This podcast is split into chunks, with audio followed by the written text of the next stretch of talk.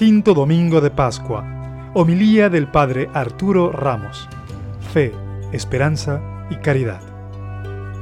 Cuando hay un terremoto hemos aprendido obligatoriamente que se da un epicentro y del epicentro salen alrededor lo que se llaman esas ondas y se van extendiendo. Es por naturaleza extensivo. Y ese, si ese epicentro se da dentro del mar, esas ondas provocan olas y esas olas provocan tsunami. Ese mismo acontecimiento se da no solamente en las cosas destructivas, no solamente en las cosas malas, dañinas, sino que también se da y se tiene que dar por naturaleza, porque el bien es difusivo, se dan las cosas buenas. Por eso el epicentro, el acontecimiento fuerte que estamos anunciando durante esta cincuentena pascual es Jesucristo muerto y resucitado, cuyo epicentro es en Jerusalén. Y esas ondas, esas olas que se extienden por todo el mundo porque el bien es difusivo, son la, es la acción evangelizadora, son las acciones del Espíritu Santo, son las acciones, los hechos de los apóstoles.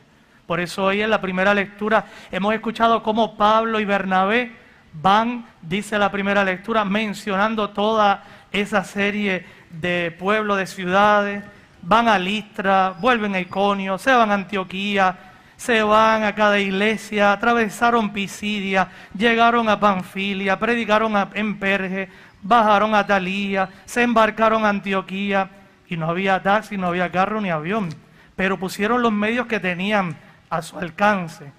Y llegaron hasta cualquier lugar para anunciar dos cosas. Primero el anuncio de Jesucristo muerto y resucitado. Y dice que iban animando a los discípulos para que tuvieran ánimo. Y segundo, exhortándoles a perseverar en la fe. Esas ondas, esas olas de ese acontecimiento fuerte, grande en la historia, también llegan hasta, nuestro lugar, hasta nuestro pueblo, hasta nuestra historia. Jesucristo que por amor ha muerto y resucitado. Y hoy esta palabra te dice, ánimo, ánimo, que era lo que Pablo y Bernabé iban llevando a las comunidades. Y una palabra que viene a decirte, a exhortarte a que perseveres en la fe. Porque termina esta lectura, primera lectura, diciendo que Dios había hecho por medio de ellos lo que había hecho y cómo había abierto a los gentiles la puerta de la fe. Una puerta que está abierta para todos. Todos somos invitados a atravesar esa puerta de la salvación. Pero de ti y de mí depende que demos el paso. De ti depende que entres o no entres en esa fiesta que el Señor nos tiene preparados para todos. Así que acogemos esta primera lectura como una exhortación a perseverar en la fe, la fe que los apóstoles transmitieron. Y no solo a perseverar, sino dar testimonio como ellos. Ellos expandieron esa buena noticia. También tú y yo tenemos la gran responsabilidad de expandir, de comunicar la buena noticia del Evangelio. El riesgo de las olas es que entre más se expandan, más se alejen del epicentro, van perdiendo consistencia, dependiendo. El riesgo también para un cristiano puede ser el que perdamos ardor, vigor. Por eso San Juan Pablo II decía que necesitamos una nueva evangelización con ardor, con nuevo impulso. Se lo pedimos al Espíritu Santo, que celebraremos ya en Pentecostés. Ese nuevo impulso, ese nuevo ardor, para que arda nuestra fe, para que también tú y yo con nuevo impulso, con nuevo ardor, vayamos a la casa, a la familia, en el trabajo, en las redes sociales, en la internet, a comunicar esta buena noticia, a dar testimonio, testimonio de Jesucristo que vive, el viviente vive entre nosotros. Segunda lectura, el Apocalipsis. Pobre de ti, pobrecito de ti o de mí, si todavía pensamos que el Apocalipsis es un libro de destrucción, pues está muy lejos de la verdad, porque el Apocalipsis es el libro más lleno de vida, de esperanza. Si la primera lectura nos exhortaba a perseverar en la fe, la segunda lectura nos exhorta hoy a que perseveres también a la esperanza, a que te llenes de esperanza. Juan ve algo, tiene una visión. Juan escucha algo. ¿Qué ve? Un cielo nuevo, tierra nueva, novedad de vida. Escucha que una voz potente, poderosa, que le muestre esa casa de Dios, esa morada de Dios. El Apocalipsis hoy nos enseña la meta hacia la cual nos dirigimos, que tu vida y la mía no es un caminar sin sentido, sin rumbo, sino que dice la segunda lectura, hay algo nuevo, tierra nueva, vida nueva. Allí el Señor enjugará las lágrimas de tus ojos. Allí ya no habrá muerte. Allí en la Jerusalén del cielo ya no habrá luto, ya no habrá llanto, ya no habrá dolor, porque el primer mundo, que es pasajero, que es transitorio, ha pasado. Por eso aspira a las cosas no perecederas, no pasajeras, sino a las cosas que duran, a las que perduran, a las cosas eternas. Y se dice, se escucha esa voz que dice, yo hago nuevas todas las cosas, todo lo hago nuevo. Es la novedad de vida que el Señor nos quiere regalar en esta Pascua. Dios, cuando hace nuevas las cosas, no es que como nosotros, si se rompió algo, lo pegamos ahí con pega y más o menos como quede, ¿no?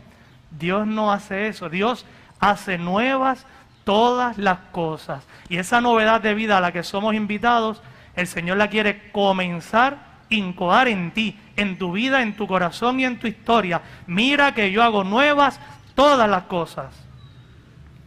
Si la primera lectura somos invitados a perseverar en la fe, el Apocalipsis nos llena de esperanza, hoy Jesús en el Evangelio también nos exhorta a la caridad. Es un Evangelio que nos puede confundir porque lo hemos escuchado, lo escuchamos el jueves santo. Pudiéramos pensar, pero no estamos en jueves santo. Es un Evangelio que acontece en el cenáculo, en la noche en la que el Señor iba a ser entregado, en la que el Señor instituye la Eucaristía, el mandato del amor, el mandato del servicio. En ese acontecimiento es que el Señor le dice, ámense los unos a los otros como yo les he amado. Esa es la novedad de este mandato del amor, de la caridad. Pero que ahora en Pascua, a la luz del misterio pascual, lo podemos entender. Porque ya los discípulos, ya tú y yo, cada uno de nosotros, sabemos cómo es que el Señor nos ama, subiéndose a la cruz, colgándose en la cruz, por amor a ti y por amor a mí. Fíjense que este evangelio comienza diciendo, cuando salió Judas del cenáculo, cuando salió Judas, unos versículos antes, San Juan dice, era de noche, el tema de la noche. De noche, todos los gatos son negros.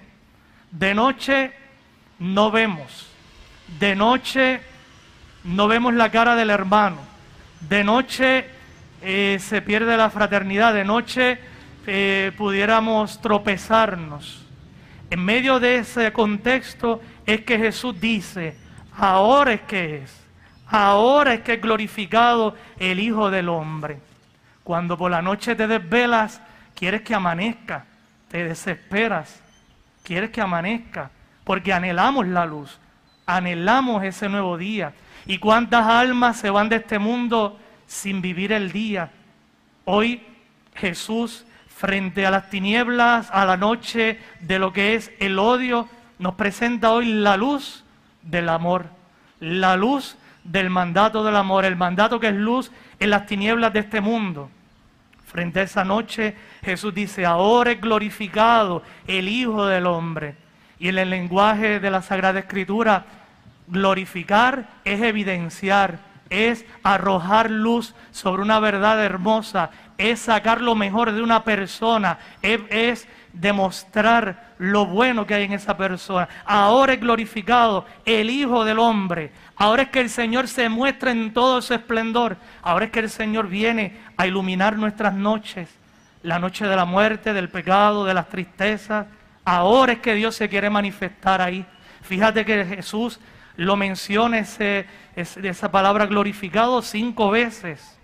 Si Dios es glorificado con él, también Dios lo glorificará y lo sigue repitiendo.